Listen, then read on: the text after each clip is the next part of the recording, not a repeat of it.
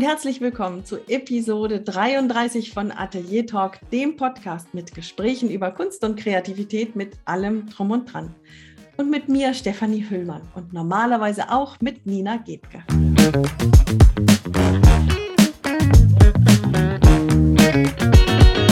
Ja, Nina ist heute nicht bei mir, denn heute haben wir wieder einen Studiogast. Heute führe ich ein Gespräch mit dem Autor und Schriftsteller Christian Schneike. Und auch wenn dir der Name Christian Schneike vielleicht nicht sofort etwas sagt, vielleicht, dann stehen die Chancen aber ziemlich gut, dass du schon mal Sätze oder Dialoge gehört hast, die er geschrieben hat.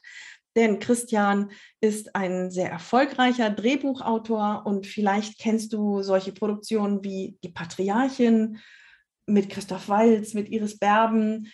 Ähm, vielleicht kennst du das Duell der Brüder, die Geschichte von Adidas und Puma oder Katharina Luther oder Afrika Mon Amour. Da sind noch ganz viele Drehbücher, die er geschrieben hat. Er schreibt auch ganz wundervolle Romane und über dieses Schreiben spreche ich mit ihm. Erstmal ein bisschen über den Werdegang. Wir werden ein bisschen hören über den Vergleich von Zeichnen und Schreiben und er wird Parallelen ziehen zwischen seinem echten Leben und der Fiktion. Und das fand ich auch sehr, sehr spannend. Und genau, er erzählt uns auch ein bisschen über die Art und Weise und die Wichtigkeit der Recherche. In diesem Gespräch stellen wir irgendwann fest, wir wollen ein zweites Gespräch führen. Das heißt, es wird einen zweiten Teil geben mit Christian Schnalke. Jetzt in diesem Teil lernt ihr ihn ein bisschen besser kennen und über, ja, schaut ein bisschen hinein in seine Gedankenwelt und in seine Arbeitswelt. Und beim nächsten Mal werden wir dann ein bisschen mehr das Handwerkszeug uns anschauen und er lässt uns ziemlich tief hineinblicken in seine Art zu arbeiten. Aber ich will überhaupt nicht so viel vorne wegnehmen. Jetzt steigen wir sofort ein in das Gespräch mit Christian Schnalke. Viel Spaß. Hallo Christian, herzlich willkommen. Ich freue mich riesig, dass du da bist. Hallo Steffi, ich freue mich auch riesig, dass ich auf diesem Wege mit dir endlich einmal wieder sprechen kann. Ja. Christian, lass uns gleich einsteigen ähm, in in die Hintergründe, was mich ja ganz, ganz besonders interessiert. Ich habe ja im Intro schon erklärt, ähm, dass du, entschuldige bitte den Vergleich, kein unbeschriebenes Blatt bist. Okay, ja. Das bekommt. Nach das 20 bekommt, Jahren Schreiben hoffe ich, ist das, ähm, ja, gut. Bei dir bekommt das einen ganz anderen Wert, dieser Spruch. Ähm, und jetzt frage ich mich natürlich, wenn du so viel, ähm, so viele Erfolge hast, ähm, Romane schreibst, Drehbücher schreibst und so weiter und so fort, warst du schon immer der Schreiberling? Ich stelle mir ja vor, du warst in der Grundschule immer schon der, der die Einsen bekommen hat im Deutschaufsatz, der das ähm, total geliebt hat und dann nach Hause geflitzt ist und sein Tagebuch weitergeschrieben hat ähm, und für die Oma zu Weihnachten die Gedichte noch vorgetragen hat. Hm. War das so? Tatsächlich war das nicht so. Ähm, zu Schulzeiten war ich der Zeichner. Ich war in meiner, in meiner, meiner Schule als der, als der, als der angehende Künstler bekannt. Ich war für, das, für, den, für den Comicstrip auf der Schulzeitung zuständig und habe meine ganze Jugend im Grunde damit verbracht, zu zeichnen und ein bisschen zu malen.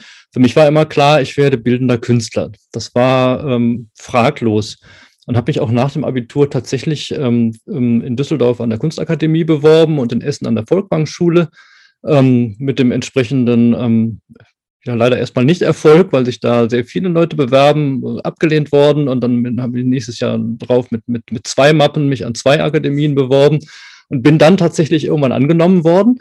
Aber dann hatte ich mich tatsächlich inzwischen schon umentschieden und habe gesagt, nee, das äh, Schreiben, das ist eigentlich viel spannender und habe dann mein Kunststudium gar nicht angetreten, mein Designstudium, und wo, hatte wo dann bist angefangen. Du angenommen worden, Christian? An der Volkwang-Schule bin ich An angenommen worden. Da bin ich dann, also die, die, man muss sich ja mit Mappen bewerben und die ist angenommen worden, da wird man zur Aufnahmeprüfung zugelassen. Und als ich zur Prüfung ging, ähm, war mir schon klar, ich will das eigentlich gar nicht mehr machen. Das war mir damals aber noch wichtig, ähm, zu sagen, nicht, ich habe das nie geschafft, sondern ähm, ich wollte das dann nicht. Das war mir irgendwie von Bedeutung und bin dann zur Prüfung hingegangen und weil ich aber gar nicht mehr wollte, war ich so locker und habe habe denen da was vorgezeichnet und das fanden die alles ganz toll. Und dann habe ich mich aber eben nicht mehr eingeschrieben. Das mit dem Schreiben kam relativ spät bei mir. Und ähm, du hast gesagt, dir war dann schon relativ früh klar, dass du ähm, Maler oder bildender Künstler wirst. Wie war denn das mit deinem Umfeld? Bist du aus einer künstlerisch affinen Familie?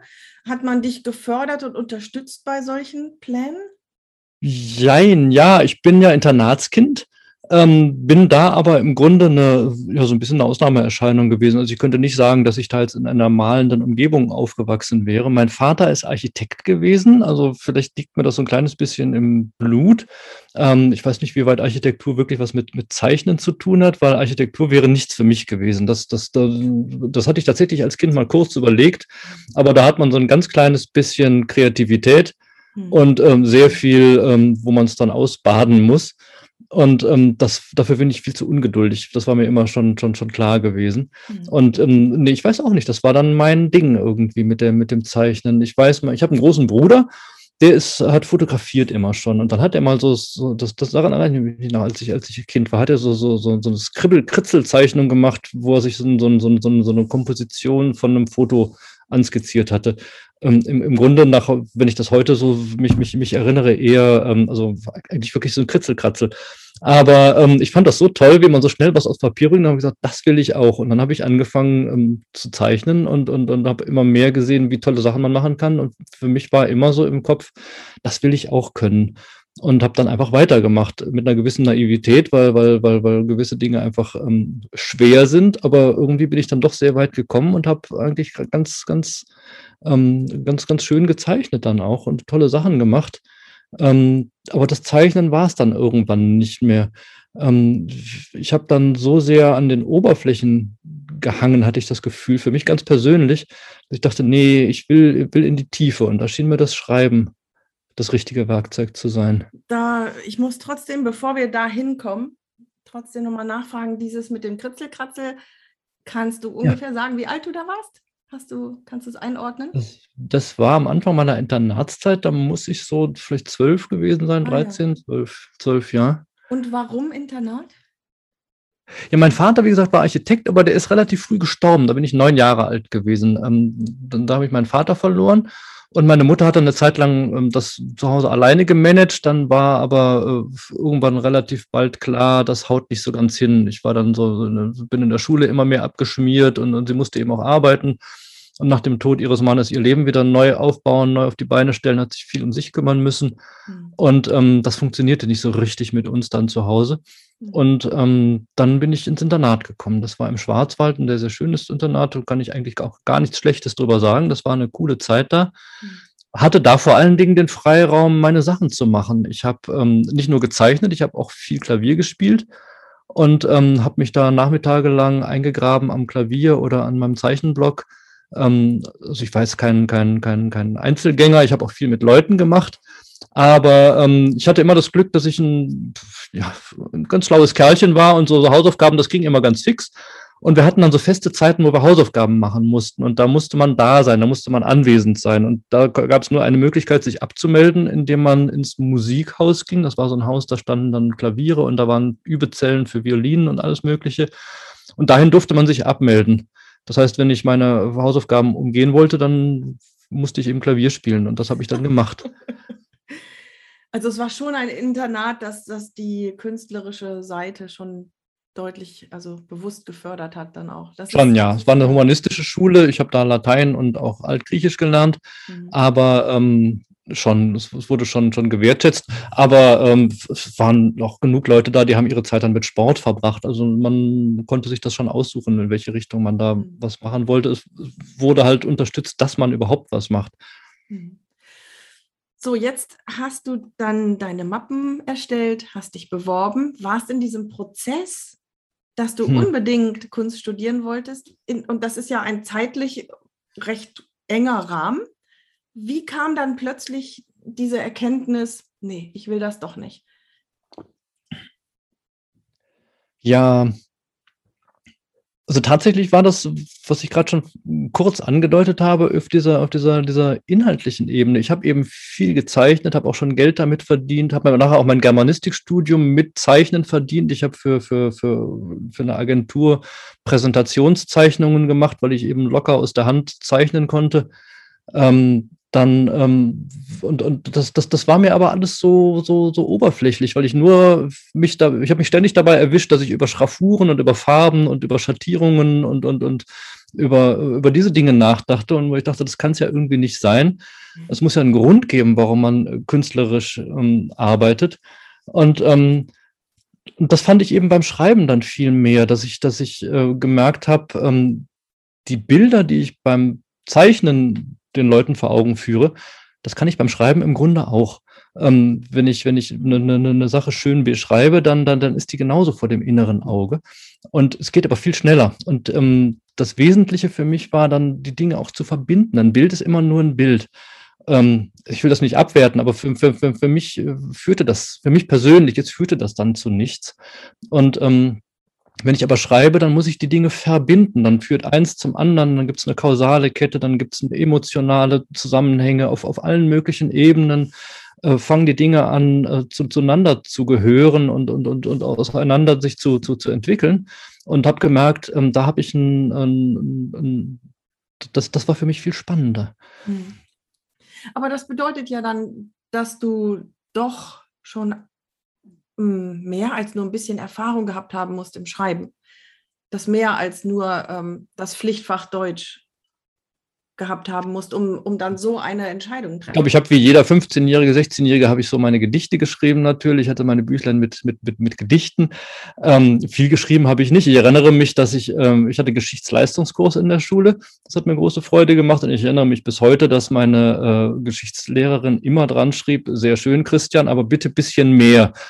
Ähm, das habe ich dann jetzt geschafft mit meinen zwei historischen Romanen. Dachte ich, okay, wenn mehr, dann richtig mehr.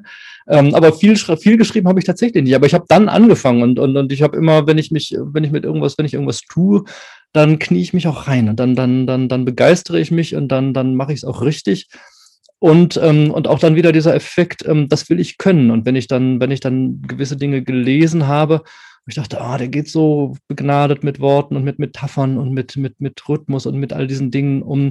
Ähm, dann habe ich eben angefangen, genau hinzugucken und, und, und, und habe das gemacht. Ähm, und ähm, mein Schreiben gibt es eine Menge Dinge, die man, die man lernen kann, aber das Allermeiste bringt man sich dann eben selber bei.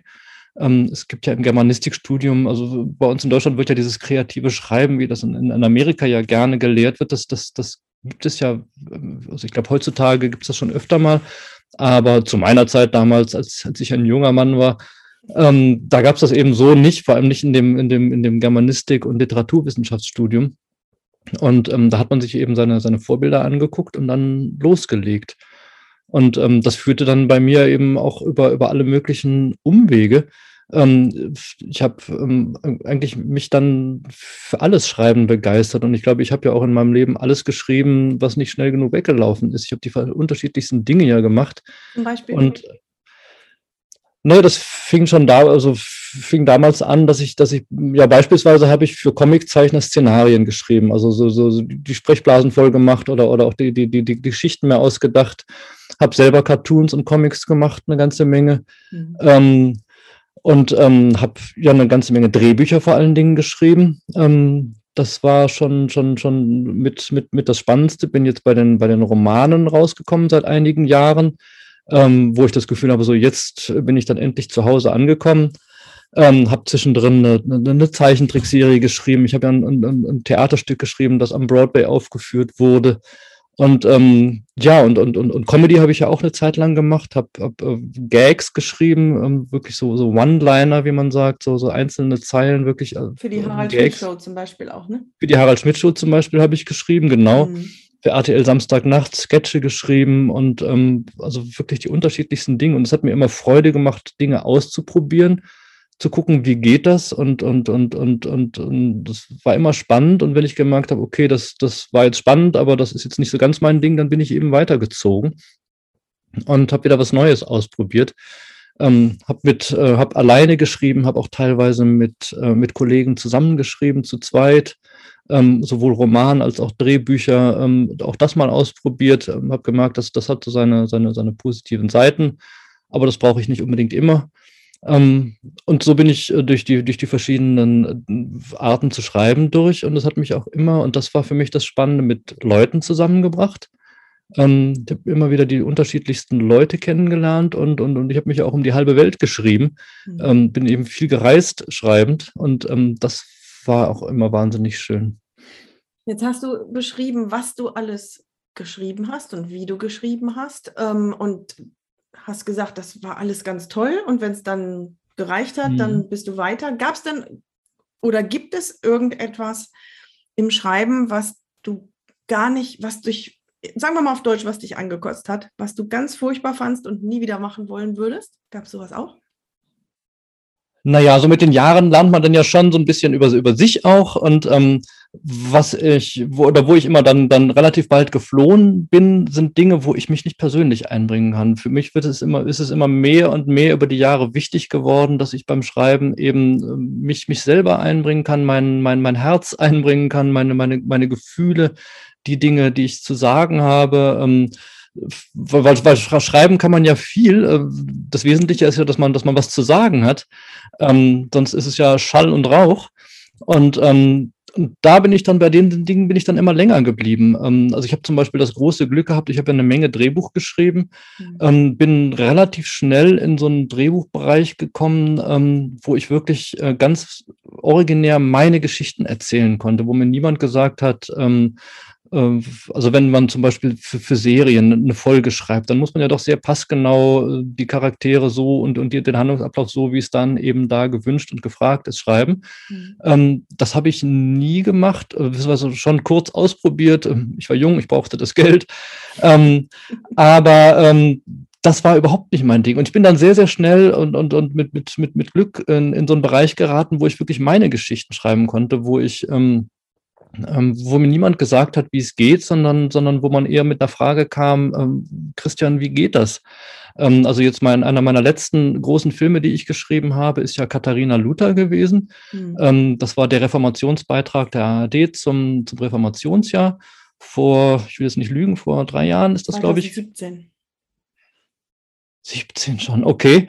Ähm, und ähm, das war zum Beispiel so eine Sache, da äh, weiß ich, dass, dass, dass, dass mehrere AutorInnen und, und Autorenteams vorher dran waren, diese, diese, dieses Thema zu bearbeiten. Und man war dann ganz unglücklich bei der ARD, sagte, das, das haut alles nicht hin, das, das ist piefig und das, das, das, das, das wollen wir so nicht. Und haben schon die Frage gestellt, kann man so einen Stoff heutzutage überhaupt zeitgemäß erzählen?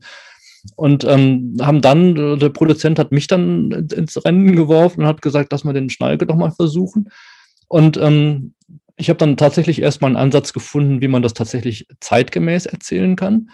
Und habe mich dann aber auch eine Weile damit rumgequält, weil Katharina Luther, wenn man das recherchiert, wenn man die Quellen anschaut, ist eine sehr, sehr widersprüchliche mhm. Figur, ein sehr, sehr widersprüchlicher Charaktere, Charakter, was da beschrieben wird, das, das, das, das passt irgendwie nicht so richtig zusammen. Und, und ich habe das nicht so richtig hingekriegt. Wie, wie, ähm, wie erzähle ich diese Frau? Ähm, und, und im Nachhinein muss ich sagen, ich war einfach noch nicht nah genug dran. Mhm. Ähm, denn mir ging es so, dann, dann, dann an einem Abend, ähm, zu der Zeit äh, war mein ähm, jüngster Sohn, als ich das geschrieben habe, neun, genau. Und dann fiel mir abends, als ich an seinem Bett saß, ähm, hatte Zeit lang, ähm, das mache ich eigentlich bis heute, ich sitze gerne bei ihm abends am Bett und wir quatschen noch ein bisschen. Und dann saß ich bei ihm am Bett und ähm, dann fiel mir auf, er ist jetzt exakt in dem Alter wie Katharina Luther, als sie ähm, über Nacht ins Kloster gegeben wurde. Nämlich wie alt? Neun Jahre. Oh, mhm. und dann dachte ich, boah, was wäre jetzt mit meinem Kleinen, wenn ich den morgen irgendwo hinfahre, gebe den an der Tür ab und sage, leb wohl, wir sehen uns nie wieder. Tschüss. Ähm, Lerne wie, und gedeihe. Wie muss der sich fühlen? Mein eigener Sohn. Dann dachte ich, das, das, das, das ist ja eine Katastrophe. Das, das, das geht ja überhaupt nicht. Und dann wurde mir klar, dass, wie, wie, dieses Mädchen sich gefühlt haben muss. Und, und, und plötzlich ist mir dann dadurch klar geworden, dass das der Schlüssel ist für ihr widersprüchliches Verhalten.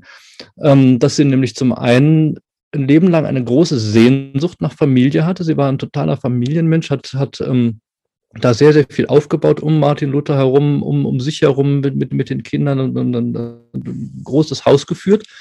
Auf der einen Seite diese Sehnsucht nach Familie, auf der anderen Seite ein tiefes Misstrauen Das, mhm. das sind die Menschen, die einen verraten, die einen einfach so wegschicken.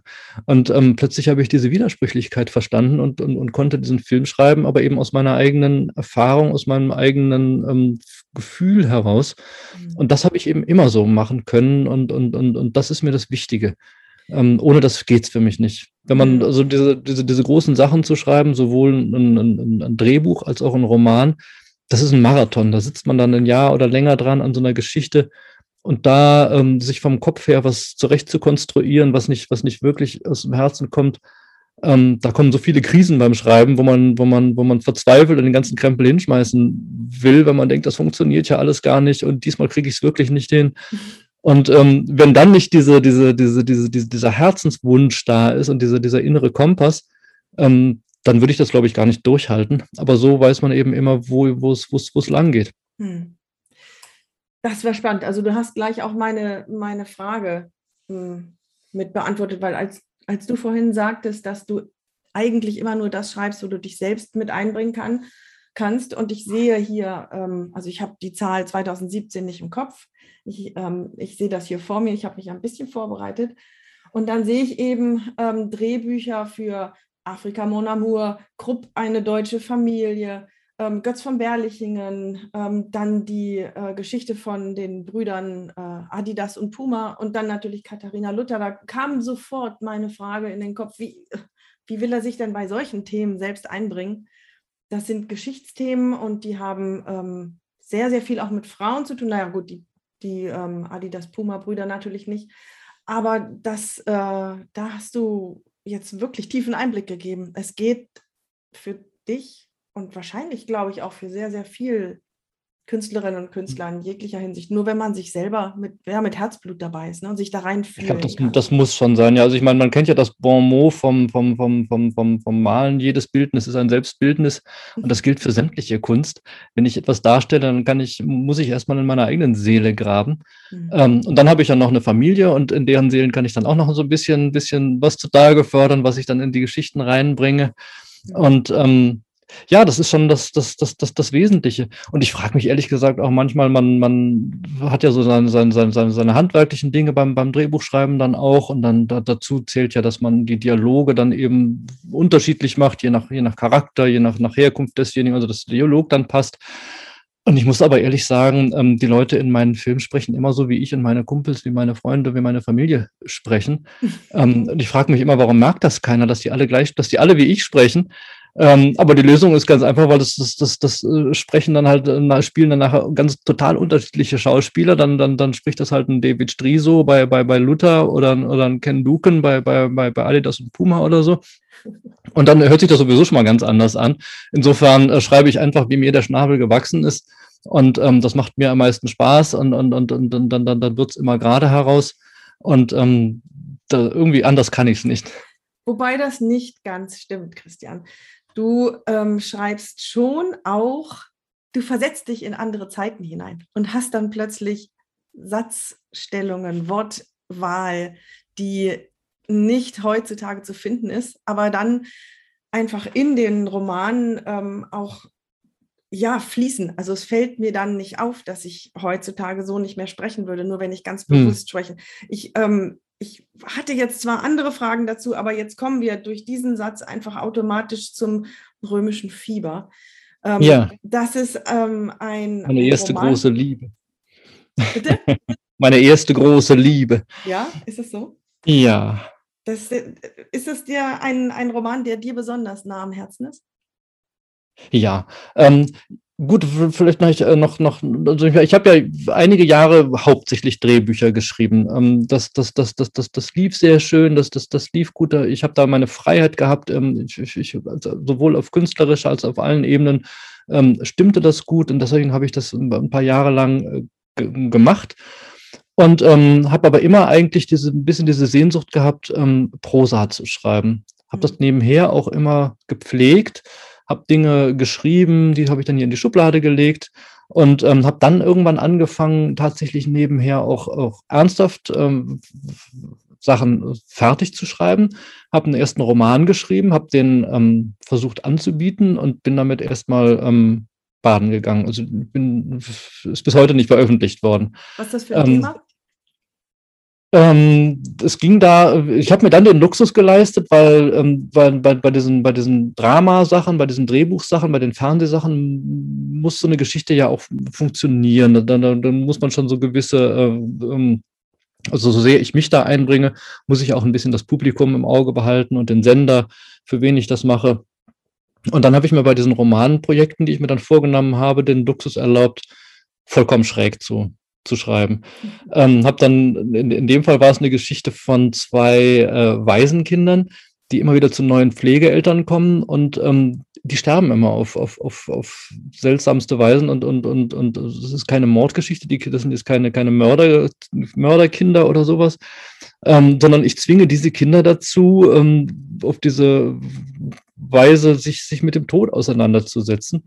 Ähm, vielleicht zwinge ich mich äh, indirekt damit dazu, indem ich das wieder und wieder durchspiele, mich damit auseinanderzusetzen. Ich weiß es nicht. Ja, auf jeden Fall ist es doch eine etwas schräge Geschichte. Und dann habe ich eine andere geschrieben, die war auch etwas schräg. Und ähm, ich dachte, ich versuche das einfach mal, weil das mit den Drehbüchern läuft. Und ähm, das und, und, und ich, ich, ich mochte das, ich liebte das. Ich habe gemerkt, dass das Schreiben fühlt sich doch noch sehr, sehr anders an als das Drehbuchschreiben und ähm, bin dann irgendwann auf, auf, das römische Fieber verfallen, bin dem römischen Fieber verfallen. ähm, und zwar, äh, vielleicht, ja, muss, muss, muss ich zwei, drei Worte mehr ausholen. Ähm, ich habe ja diese, diese, diese, diese, diese, diese künstlerische Vergangenheit. Wie gesagt, meine Jugend habe ich mit, Schrei mit, mit, mit Zeichnen verbracht und habe mich immer auch viel damit befasst und habe auch nie aufgehört. Äh, ich habe wahnsinnig viele Kunstbücher hier in meinem, in meinem Arbeitszimmer stehen, lese Dinge und dann ähm, las ich immer mit Faszination, im 19. Jahrhundert sind diese Künstler nach Rom gegangen. Mhm. Ich habe aber nie gelesen in diesen Büchern, was, was, wie, wie, das war. Es stand immer nur da, ist, sie sind da hingegangen und ein Jahr später kam derjenige dann zurück und ist in Düsseldorf an der Akademie Professor geworden oder was auch immer. Und dieses Jahr Rom, das war meistens ein Jahr scheinbar, war wie so ein weißer Fleck auf der Landkarte. Und das hat mich neugierig gemacht. Und dann habe ich äh, über Antiquariate mir Lebenserinnerungen, ausführliche äh, Lebenserinnerungen von, von, von, von Künstlern äh, kommen lassen und habe die gelesen und war vollkommen geflasht, wie, äh, wie begeistert, ähm, was, was mir da für eine Begeisterung entgegenschlug ähm, was man ja auch von, von, von, von Goethe schon kennt, der ja zeitlebens äh, seiner Liebe zu Rom verfallen ist. Der war ja ein paar Tage, ein äh, paar, paar Jahre vorher da. Ähm, ich habe mich dann für einen etwas späteren Zeitpunkt entschieden, äh, die, die, die Hochzeit der, der, der Romantik, Anfang des 19. Jahrhunderts. Ähm, und diese Künstler waren total begeistert von dieser Romzeit, die schönste Zeit meines Lebens und, und, und ähm, ich habe mich gefragt, ja, haben die denn da den ganzen Tag gearbeitet oder haben die da sich nur gut gehen lassen? Und die Antwort war dann beides. Mhm. Ähm, und und, und als, als durch das Arbeiten, ich meine, es waren Künstler, die sind da hingegangen, um sich selber zu finden. Durch das Arbeiten haben sie sich eben gut gehen lassen, aber eben dann auch in diesem mhm. paradiesischen Italien. Und Rom muss man sich zu der Zeit nochmal ganz speziell vorstellen. Ähm, die Päpste hatten seinerzeit mit ihrer Regierung die Stadt ziemlich runtergerockt. Das, das, das, die, die Stadt war ziemlich leer. Ich glaube, da wohnte nur ein Viertel der Menschen, die in dem antiken Rom gelebt hatten. Und ähm, die Stadt war halb zerfallen und innerhalb der Stadtmauern gab es Weinberge und, und, und Artischockenfelder und, und ähm, das Forum Romanum war eine, eine, riesige Kuhweide, aus der ein paar antike Sachen rausragten. Ähm, also das war total weltvergessen und die, die Künstler haben da so ihr, ihr Paradies gefunden und, und, und haben ähm, gesehen, hier, hier werden wir total in Ruhe gelassen. Ähm, viele sind auch hingegangen aus, aus, aus, aus dem Grund, ähm, dass Homosexualität zu der Zeit ähm, verboten war, ähm, Unzucht genannt wurde, ja in, in, ganz Europa, in sämtlichen Ländern, im Kirchenstaat auch damals. Mhm. Aber dem Kirchenstaat äh, war das relativ egal, vor allem was die, was, was die Ausländer da machten. Da, da guckte keiner so genau hin. Das heißt, ähm, nicht nur in dieser Beziehung, sondern in sämtlichen Beziehungen konnte man da tun und lassen, was man wollte. Und ähm, das haben die Künstler eben weitlich ausgenutzt und haben da ähm, gut gelebt, aber eben auch gearbeitet wie die Teufel, denn sie wussten, ich kann das hier nur für eine begrenzte Zeit machen. Viele sind in, in wahnsinniger Armut hingegangen, teilweise zu Fuß über die Alpen gestiefelt, um, um, um dort sein zu können mhm. ähm, und wirklich mit, mit, mit dem geringsten aus, ausgekommen und wussten, dass auch das geht nur eine bestimmte Zeit. Ich muss irgendwann vielleicht in einem Jahr oder so zurück und muss, äh, bis dahin muss ich es geschafft haben, was auch immer. Ich muss, muss Kundschaft haben, ich muss was können, ich muss, muss ähm, irgendwas erreicht haben. Das heißt, sie haben da auch gearbeitet wie die Teufel. Und das hat mich wahnsinnig fasziniert. Und vieles von dem hat mich eben, und da schließt sich jetzt der Kreis, vieles hat sich an, hat, hat mich an meine eigene Jugend erinnert. Ich wusste eben, wie es sich anfühlt, über so einem weißen Blatt zu sitzen und ähm, zu verzweifeln, weil das eben nicht so ist, wie man das im Kopf hatte oder wie man es vor sich sieht. Und dann aber auch das Glück, wenn es doch schön wird oder, oder und, und, und ganz unabhängig von dem, von dem Ergebnis, ist es einfach ein unendliches Glück, ähm, das, das, das Zeichnen selber, die kreative Arbeit selber. Ähm, und ähm, da habe ich eben wahnsinnig viel von mir gefunden und habe ähm, im Grunde die Selbstfindung meines Protagonisten in der Geschichte ist im Grunde die Selbstfindung von mir selber nochmal noch auf, auf, auf andere Art und Weise. Ist also eigentlich eine ganz, ganz persönliche Geschichte und fühlt sich für mich deswegen auch überhaupt gar nicht historisch an. Äh, sagen immer alle historischer Roman, aber für mich ist das, ach ja, da bin ich ja doch, bin ich doch letztes Jahr gewesen, da habe ich doch eine, eine wunderschöne Zeit verbracht. Ähm, ähm, für mich ist das nicht historisch. Für mich ist so die, die und, und das ist ja das Spannende, auch wenn man sich mit dieser, mit dieser Zeit auseinandersetzt. Ähm, die Leute äh, haben genauso getickt wie wir jetzt. Die hatten eben keine Handys. Aber ich habe in meiner Jugend auch kein Handy gehabt. Insofern ähm, ist mir das alles gar nicht fremd. Mhm. Aber ähm, du steigst schon, also anders. Das, was du da sagst über die eigene Entwicklung und den eigenen Weg und die Parallelen, kann ich sofort nachvollziehen. Ähm, ist übrigens etwas, was ich über den Roman noch nicht wusste. Dass ich muss ihn nochmal lesen mit unter diesen Aspekten. Bin ich echt gespannt. Ja, es ist natürlich nicht eins zu eins. Also der Protagonist geht, damit fängt die Geschichte an, dass, dass, dass er hat seinen Vater erschlagen, weil er wollte Dichter werden und in einem unglücklichen Moment hat er den Vater erschlagen und ist auf der Flucht. Ähm, das, äh, da, da hören die Parallelen dann schon auf. Da hören sie schon auf. Okay, gut. Ich bin beruhigt. nein, aber, aber auch, ähm, also nein, jetzt ganz im Ernst, ich finde das ganz spannend. Ich muss es, das war kein Scherz, ich, ich werde ihn noch mal lesen unter diesem Aspekt. Ähm, ich habe ihn es erst sehr spannend gelesen. Ich bin, ich bin da durchgestürzt und bin durch die Straßen da in Rom gegangen und, und dann, oh je, kommt die Schwester hinterhergereist und was machen wir und so weiter unter dem Aspekt. Aber jetzt unter ähm, dem Aspekt Christian Schnalke ähm, und Entwicklung und so weiter würde ich ihn wirklich gern nochmal lesen. Und ähm, was mich aber die ganze Zeit fasziniert mhm. hat, du steigst schon tief ein in die Geschichte. Ähm, das sind so Kleinigkeiten. Wenn ich mich daran erinnere, da beobachtet der Protagonist, dass äh, die Pferde mit Linsen gefüttert werden und nicht mit Hafer, ähm, welches Bildnis auf den Knöpfen der Postbeamten ist, ähm, wie so ein yeah. Pass, welche Stempel der, der Pass trägt, ähm, wie er eingebunden ist, in was für Leder etc. etc. Das sind tausende Details in diesem Roman drin, die musst du ja recherchiert haben.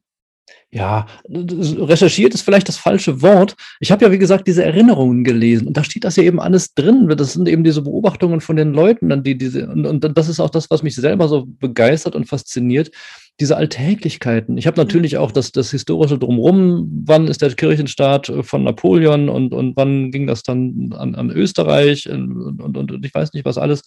Ähm, das habe ich natürlich dann auch angelesen. Ähm, das ist dann wirklich im Sinne von recherchieren. Aber diese ganzen anderen Sachen, und das hat mich eben selber so fasziniert, diese Alltäglichkeiten, ähm, was, was, was die Künstler dann so geschrieben haben, was, was, was, was die Menschen geschrieben haben, das ist das, was mich eben so, so selber begeistert. Und wenn ich das lese, dann, dann, dann, dann zücke ich da sofort den Bleistift und, und mache da so einen kleinen Strich dran, mhm. ähm, weil mich das selber so fasziniert. Als ich für, für die Fälscherin von Venedig, meinen nächsten Roman, dann ähm, gelesen habe, da war zum Beispiel so eine Kleinigkeit, und dass ich gelesen habe, dass man in Venedig, in Venetien, ähm, wenn man einen Fisch einölte, um ihn zu braten, hat man den mit einer Vogelfeder bestrichen. Man hat das, die Vogelfeder in das Öl getunkt und den Fisch damit bestrichen. Das sind so Kleinigkeiten, ähm, die habe ich dann natürlich sofort vor meinem inneren Auge.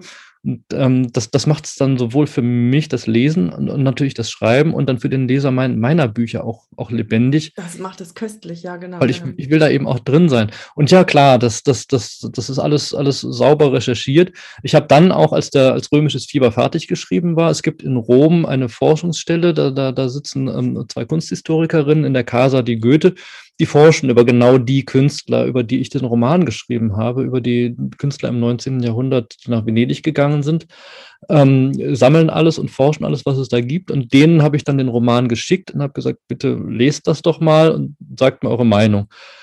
Und ähm, die haben das dann tatsächlich gelesen und ähm, dann kam ein, ein, ein, eine Mail zurück mit einem großen, fetten Dank. Das hat mich dann schon mal sehr stolz gemacht. Und sie sagten, sie hätten ihre Künstler, mit denen sie sich den ganzen Tag befassen, auf wissenschaftlicher Ebene noch nie so, die, die seien ihnen noch nie so lebendig geworden. ähm, sie fanden nichts auszusetzen, haben gesagt, das ist alles äh, so, wie wir das auch sehen, ähm, aber wir haben es eben noch nie so lebendig gesehen. Und, ja. und, und oh, das super. fand ich dann schon, wo ich dachte, okay, dann hast du auch was richtig gemacht. Ähm, und ähm, für mich ist das Schreiben dann eben immer so was, was, was ganzheitliches. Das, es muss eben alles drin sein. Klar muss es mhm. stimmig sein. Ähm, und dann ist es für mich auch das, das, das, die, die allererste Pflicht, äh, dass, dass, die, dass die Geschichte spannend ist.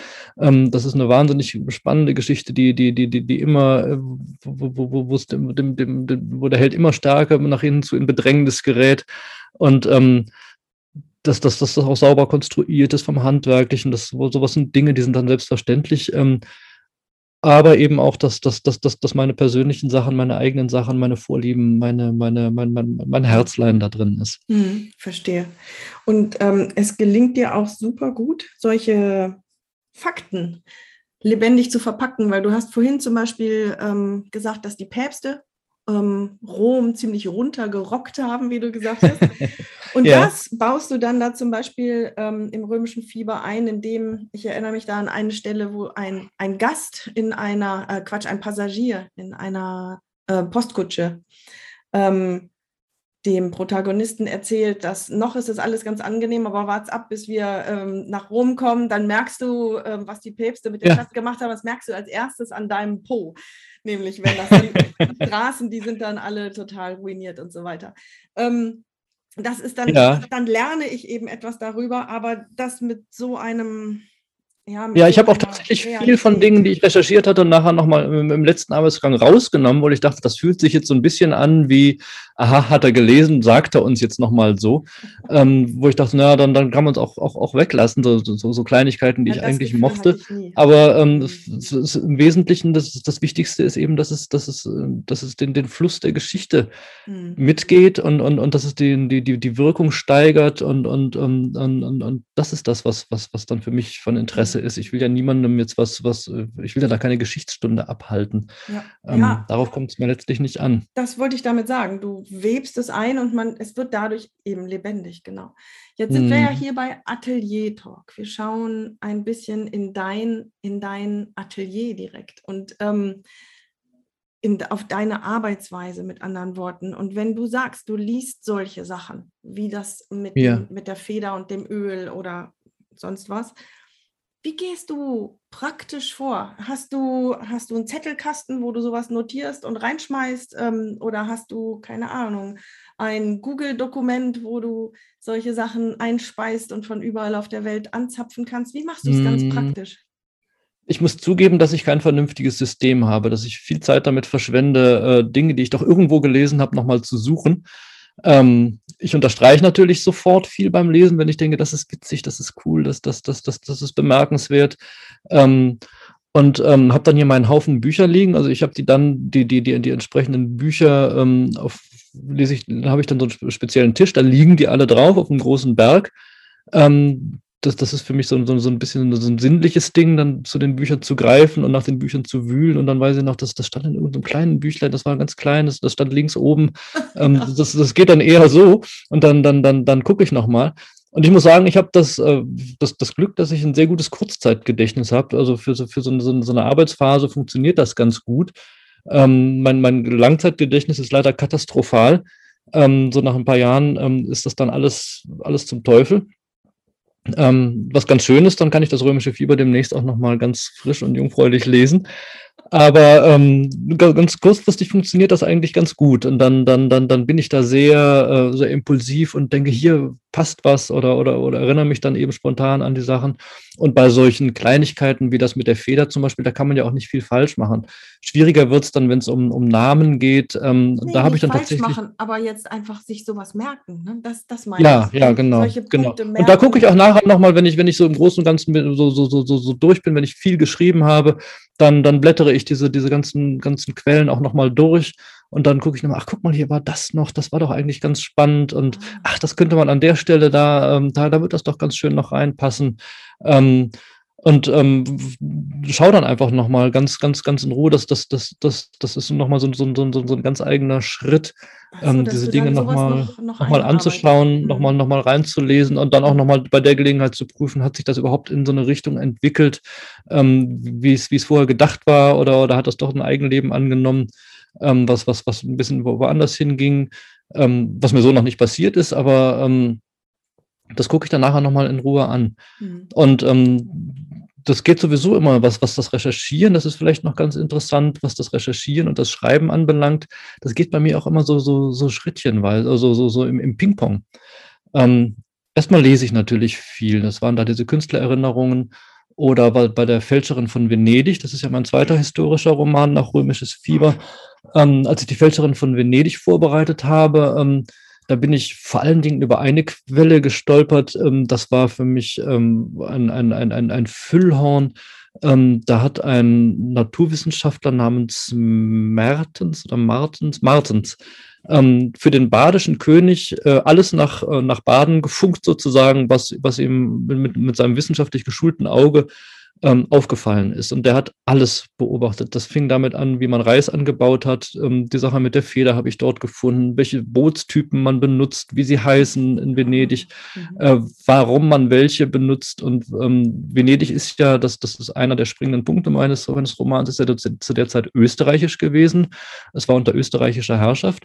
Ähm, und schrieb, welche Boote die Österreicher benutzen, welche die Venezianer und, und, und viel zu viele Fakten eigentlich. Die habe ich dann teilweise benutzt, und teilweise, aber es war ein, ein, ein, ein Füllhorn. Bis hin zu, zu, zu, zu, zu, zu Anekdoten und Geschichten, die ich dann eingebaut habe. Da war zum Beispiel eine ganz faszinierende Ge Geschichte, dass ähm, ein, ein, ein Schausteller aus Berlin seinerzeit ähm, im Jahr 1819, genau als mein Roman spielt, und dachte ich, boah, was ist das denn für ein Glück, war genau in dem Jahr da, ähm, mit seiner Menagerie, mit, mit, mit, mit Tieren nach, nach Venedig gekommen ist. Der hatte einen Tiger und, und, und, und, und Esel und ich weiß nicht was alles. Die hat dann da, Esel wahrscheinlich nicht, die werden die Venezianer selber gekannt haben, also alle möglichen Viecher und hatte aber auch einen Elefanten dabei. Und dieser Elefant ist seinerzeit wild geworden, hat äh, irgendeinen Pfleger ins Wasser gestoßen, irgendeinen österreichischen Soldaten an die Wand gedrückt und hat sich in eine Kirche geflüchtet. Und weil man nicht wusste, wie man dem Tier Herr werden sollte, haben dann österreichische äh, Soldaten ein, ein, ein, ein, ein Loch in die Wand geprokelt, haben ein Kanonenrohr durchgeschoben und haben den Elefanten in der Kirche mit einer Kanone erschossen. Und dachte ich, das kann man sich nicht ausdenken, das ist ja irrsinnig. Hm. Und das habe ich dann in meine Geschichte reingebaut, nämlich am, am, im, im, schlimmsten Punkt der Handlung versteckt sich mein, mein Protagonist, mein Held mit, zusammen mit der Fälscherin. Sie sind auf der Flucht, sie werden gejagt von, von, von, von, von, von ganz Österreich ähm, in einem Kirchturm und müssen dann von oben dieses wilde Spektakel mit ansehen, dass dieser Elefant in die Kirche reinrennt, in ihre Kirche, wo sie sitzen, und diese ganze Kirche von, Elef von, von, von, von, von Militär umstellt wird. Ähm, das heißt, auch das habe ich dann versucht, möglichst wahnwitzig in meinen Roman einzubauen, damit es äh, möglichst meinem Protagonisten schadet und ihn in Bedrängnis bringt. Und ähm, in diesem ganzen Tumult, ähm, ich kann es ja wohl hier verraten, gelingt es ihnen dann nachher wieder zu fliehen. Ähm, das heißt, das habe ich dann so, so, das macht mir dann eben auch Freude zu, zu überlegen, wie kriege ich das dann auch mit, mit, ähm, mit, mit einer gewissen Wirkung in die Geschichte rein. Oder auch, ähm, ich wollte unbedingt, ähm, dass, dass, dass, dass der, dass der ähm, österreichische Kaiser auftritt. Ich dachte, wenn Österreich schon zu, zu, wenn, wenn Venedig schon zu Österreich gehört, dann muss der Kaiser auch seinen Auftritt haben. Ich also angefangen, tatsächlich gezielt zu recherchieren. Wann war der Kaiser in Österreich? Ich habe wahnsinnig viele Quellen gehabt. Äh, ja, er war oft in Österreich. Ja, aber, wann denn nun? Das wollte ich ja gerne, dass es stimmt. Und bin dann tatsächlich darüber gestolpert, dass äh, seine Majestät zum Karneval 1819 nach Venedig gekommen ist. Und dann super, dachte ich, das kann ja gar nicht besser sein. Es kam aber nur noch besser dass der Kaiser nämlich gerne Karneval feiern wollte und eben nicht diese ganzen Staatsgeschichten mit offiziellem Empfang und so hatte. Und ähm, die Fälscherin von Venedig, genauso wie das römische Fieber, ist ja eine Geschichte, wo es um Identität geht. Der, der, der Held äh, schlüpft in eine fremde Identität, verbirgt sich, äh, wird, wird, wird, wird gejagt und, und muss sich verstecken, ähm, muss, will, zu, will und muss zu sich selber finden, ist aber erstmal jemand anderes. Ähm, bei der Fälscherin von Venedig kommt noch dazu, setze ich dem noch eine Krone auf, dass, dass, dass, dass, dass er noch sein Gedächtnis verliert auf der Suche nach sich selber. ähm, in einer falschen Identität stecken, verliert er komplett sein Gedächtnis. Ähm, also es geht immer um Identität. Und dann las ich, dass seine Majestät sich in den Kopf gesetzt hatte, Venedig zu besuchen unter falschem Namen. Der Kaiser von Österreich ist unter dem Namen ähm, Graf von Tirol nach Venedig gereist. Und dann dachte ich, boah, besser kann man sich ja nicht ausdenken. Ähm, der Kaiser hat sich dann aber auch nicht nehmen lassen, mit einer Entourage von 54 Kutschen zu reisen. Also ob ihm jemand den Graf von Tirol abgekauft hat, weiß ich nicht. Ähm, aber ähm, er war dann eben unter falschem Namen da. Und das passt eben so genau in meinen Roman. Ähm, und, und das sind dann so die schönen Sachen. Wenn man, wenn man dann auch nur genug liest, dann stolpert man eben immer wieder auf Ding, über Dinge, wo man denkt, ja, genau das ähm, das, das, das, ob das Schicksal es dann gut mit den Kreativen meint oder, oder ich weiß es nicht, das passt dann auch so schön.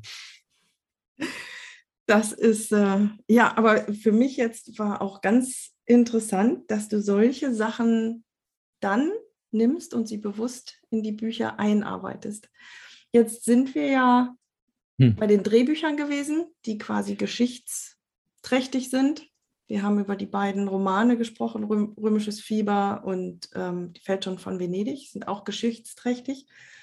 Ähm, ich bin gerade am Überlegen, ich habe ja noch ganz viele Fragen zu deinem aktuellen Buch, aber auch ganz viel Handwerkliches möchte ich noch fragen. Ähm, Stichwort hm. Atelier Talk. genau. Ähm, und jetzt bin ich, lass mich ganz kurz eine Sekunde überlegen welche Frage ich stelle, denn es wird mir jetzt schon klar, wir werden zwei Sendungen aus diesem Interview machen. Und ich stelle dir jetzt noch eine Frage, habe ich mir gedacht, und dann äh, machen wir für dann heute. Lass uns doch Luma vielleicht äh, anreißen kurz genau. und dann gehen wir nochmal in diese, in diese Atelier-Talk-Sachen ähm, tiefer rein. Genau, das ist, das ist mein Gedanke gewesen. Ich denke, ja. ähm, wir sprechen jetzt nochmal kurz über dein aktuelles Buch. Und dann machen wir Schluss für heute und es geht nächstes Mal weiter mit dem Handwerklichen, genau.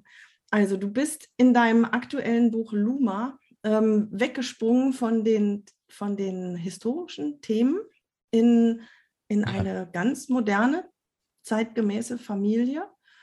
Wie kam denn sowas zustande, bitte, Christian?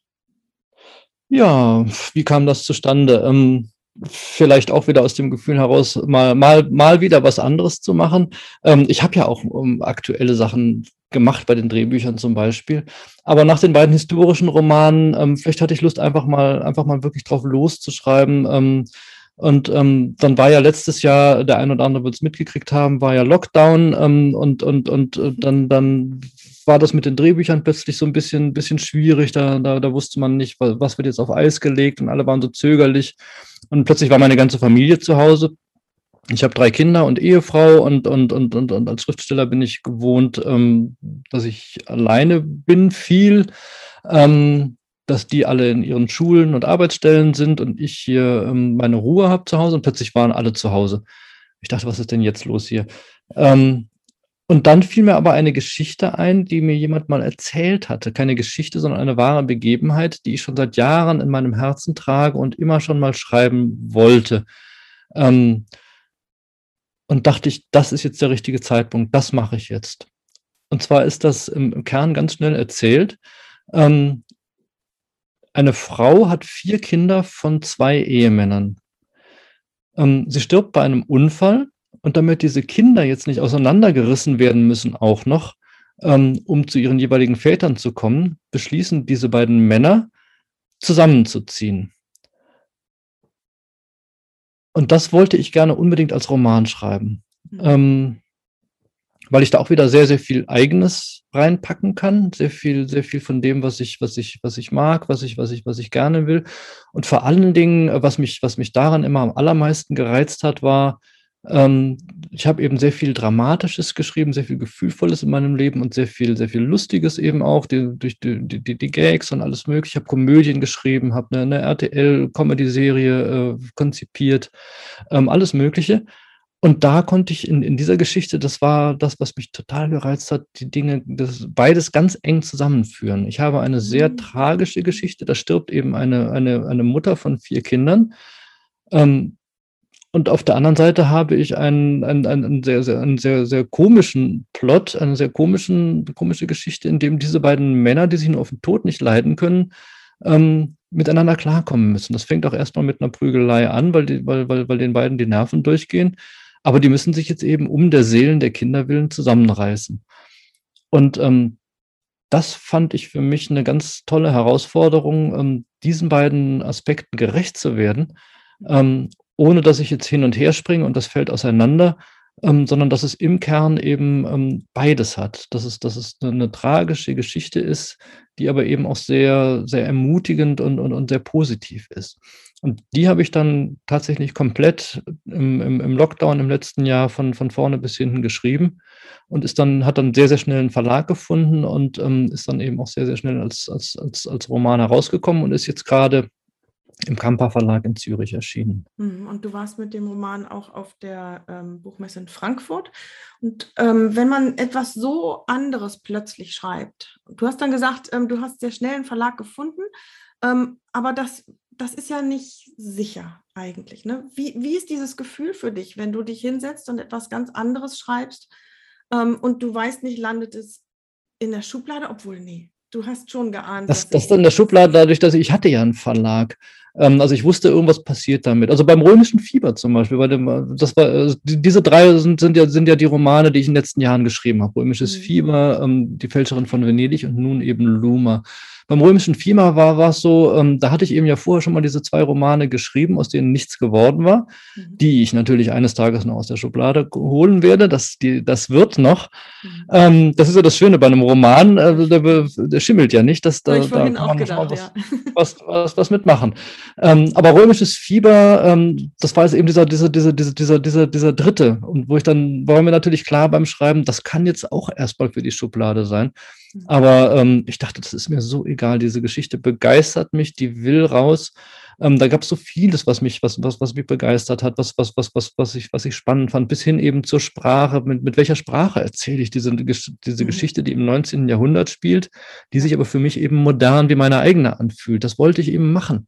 Mhm. Und habe diesen Roman eben geschrieben komplett und habe ihn dann dem Piper Verlag angeboten und er ist dann eben auch sofort genommen worden. In dem Fall klappte es eben von, von einem Tag auf den anderen. Bei der Fälscherin war es dann so, dass tatsächlich vom Verlag aus der Vorschlag kam, ähm, das war ja jetzt ganz toll, sollen wir denn da weitermachen? Willst du noch einen Roman machen? Und dann habe ich gesagt, ja, machen wir. Ich habe dann die Fälscherin gemacht. Ähm, das ist so eine Linie.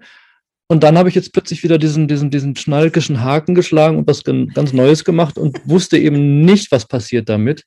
Und ähm, habe dann aber tatsächlich nach 100 Seiten, ich habe einen Monat lang wie ein Wahnsinniger geschrieben, habe in einem Monat wirklich 100 Seiten geschrieben, ähm, habe das ähm, meinem Verlag gezeigt und ähm, die wollten das auch tatsächlich gerne machen. Piper Verlag fand das super, fand das ganz schön. Ähm, aber ähm, wir hatten einfach, ähm, ja, wir sind einfach terminlich nicht zusammengekommen. Ich bin ein Schnellschreiber. Ich will auch vom Schreiben leben ähm, und, und, und, und will nicht meine Zeit im Idealfall mit, mit, mit anderen Dingen verbringen und dann, dann wenig Zeit zum Schreiben haben, sondern, sondern ich will, mein Leben ist Schreiben. Und ähm, deswegen müssen die Sachen auch raus. Und, und, und Piper ist eben ein sehr wundervoller, aber auch eben sehr großer Verlag. Und die haben dann gesagt, ja, Herbst, ähm, ich glaube, Herbst 22 hätten sie gesagt, wollen sie es gerne machen. Habe ich gesagt, oh, bis dahin bin ich verhungert und dann muss ich wieder, muss, muss ich andere Sachen machen, die mir wirklich keinen Spaß machen und die Geschichte muss aber raus. Und deswegen haben wir dann gesagt, okay, dann, dann, dann gehe ich jetzt mit dieser Geschichte woanders hin und haben habe das Daniel Kamper zu lesen gegeben. Kamper Verlag ist ein ganz junger Verlag in, in Zürich, die gibt es erst ein paar Jahre. Ähm, Daniel Kamper macht Bücher aus, aus, aus, aus Begeisterung ähm, habe ihm das gezeigt und ähm, er sagte sofort, ähm, machen wir Spitzentitel 21. Das heißt, nach diesen 100 Seiten war mir klar, ähm, dann, dann, dann wird das erscheinen beim Kamper Verlag. Mhm. Und ähm, dann habe ich diese 100 Seiten auch nochmal sehr, sehr massiv überarbeitet, bin nochmal ganz in die Tiefe gegangen ähm, und, und, und habe dann den Roman eben in dem Wissen geschrieben, das wird. Mhm. aber viel, viel Arbeit eben vorher auch schon mal reingesteckt, ähm, im Glauben daran, nicht im Wissen, sondern, sondern im Glauben daran. Also ich fand diese Geschichte einfach toll und, und, und dachte, das, das, das, das wird schon, da wird schon was draus. Irgendwer findet das schon auch schön. Und ähnlich wie beim römischen Fieber, da sagtest du eben auch, egal, ich muss das einfach schreiben. So ähm, ja. empfinde ich das eben auch.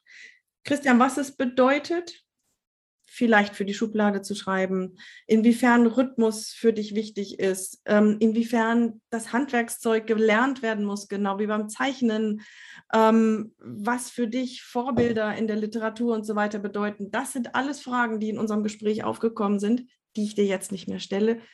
Ich könnte dir ewig zuhören und ich freue mich, dass ich es nochmal für eine Serie, für eine Sendung machen kann. Und ich bedanke mich für heute und wir treffen uns wieder für Teil 2. Ja, ich bedanke mich auch. Ähm, ich freue mich sehr, dass wir noch, dass wir noch weiter quatschen können. Ich auch. Dann bis dann. Für heute erstmal Tschüss und bis zum nächsten Mal. Was für ein spannendes Gespräch. Ich hoffe, ihr hattet genauso viel Spaß wie ich. Das ist ja so eine andere Gedankenwelt und eine andere Arbeitswelt, als, als ich sie habe. Und es hat mir sehr, sehr viel Spaß gemacht, da hineinzuschauen und Neues zu erfahren. Und gleichzeitig habe ich auch etwas für meine Kunst mitnehmen können, finde ich. Ich mache ja was völlig anderes. Ich schreibe nicht. Aber zum Beispiel diese Rolle der Recherche und einzelne Teile. Ach, ich will da jetzt gar nicht in die Details reingehen, aber ich hoffe, dass auch du etwas mitnehmen konntest für dich, ähm, indem du jemandem zuhörst, wie er eine völlig andere Kunst macht. Christian Schneike Du hast mich tief beeindruckt. Ich freue mich auf die Fortsetzung und ich hoffe, dass du wieder dabei bist. Ich meine jetzt du Zuhörer, Zuhörerin. Und wenn du uns unterstützen möchtest, dann erzähl doch bitte mindestens einer Person weiter, dass es uns gibt, was für tolle Gäste wir haben, was für tolle Themen wir haben. Share das auf Instagram oder wo immer du möchtest. Und als Sahnehäubchen gib uns doch fünf Sterne bei Apple Podcast. Das hilft uns weiter und das hilft uns gefunden zu werden. Vielen Dank dafür. Ansonsten findest du uns auf atelier-talk.com. Auf Instagram ist Nina with Love. Nina, alles mit Unterstrich. Und ich bin Stefanie Hüllmann und so heißt auch mein Instagram-Account. Und ich verabschiede mich für heute und freue mich auf die Fortsetzung und aufs nächste Mal und auf dich beim Zuhören. Tschüss.